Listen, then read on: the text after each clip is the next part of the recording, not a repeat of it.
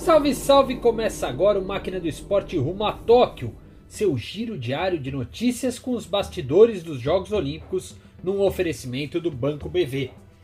Chegou a hora! É amanhã! Falta apenas um dia para a cerimônia de abertura dos Jogos Olímpicos. E o COI revelou o tamanho do buraco causado por esse adiamento para 2021. Não realizar os Jogos Olímpicos em 2020 fez com que o Comitê Olímpico Internacional tivesse um dos piores ciclos de arrecadação de sua história.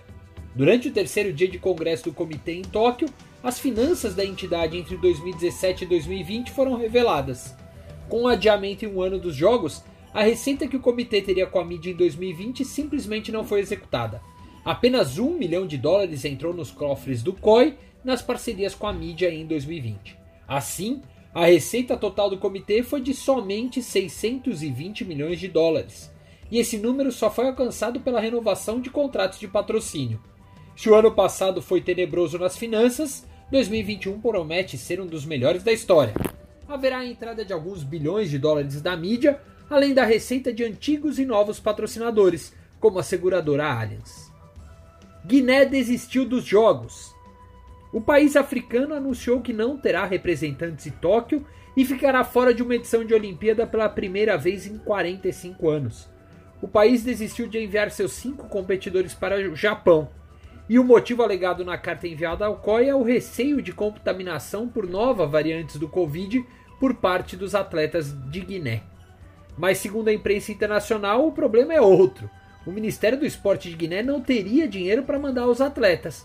E assim, usou o motivo da pandemia para poder economizar ou pelo menos não passar vergonha. E no Brasil, a pandemia freia algumas ativações. Não é só no Japão não que o Covid tem reduzido o apetite dos patrocinadores. No Brasil, avisa que sempre ativa o patrocínio olímpico e parceiros bancários praticamente deixou passar em branco a edição de Tóquio. A empresa de cartões de crédito se uniu ao Mercado Pago e à Caixa para criar ações promocionais incentivando as pessoas a usarem o cartão para concorrer a prêmios em dinheiro. No fim das contas, não poder levar brasileiros para Tóquio pesou para as marcas não aderirem aos projetos da Visa na Olimpíada.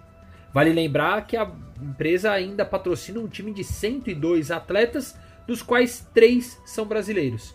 Alisson Ceruti do vôlei de praia, Gabriel Medina do surf e o nadador paralímpico Daniel Dias.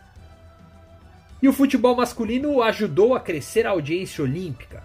O segundo dia com competições pré-cerimônia de abertura no Japão ajudou a elevar a audiência da Globo.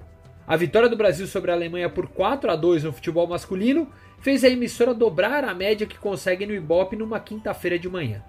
A emissora marcou, segundo os dados prévios de audiência, 13 pontos nos 15 principais mercados do país. Esse número é cerca de 85% maior do que a média na quinta-feira pela manhã.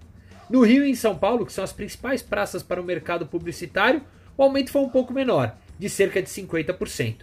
Mas já foi um bom aperitivo depois da estreia não tão empolgante da seleção feminina, pelo menos no quesito audiência.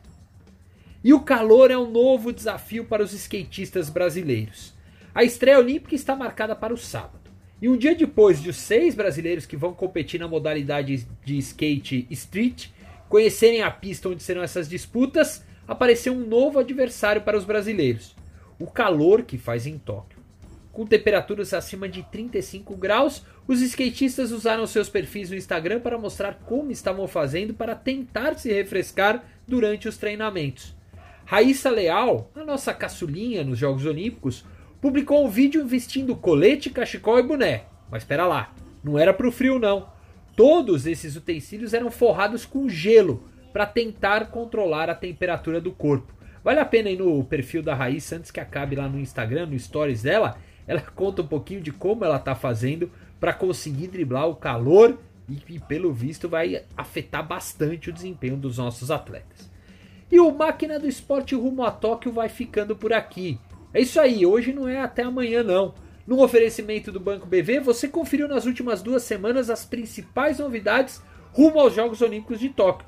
E agora chegou a hora. Você pode acompanhar diariamente o que rola nos bastidores da Olimpíada no programa Intervalo, dentro do podcast da Máquina do Esporte e, claro, no nosso site maquinadoesporte.com.br.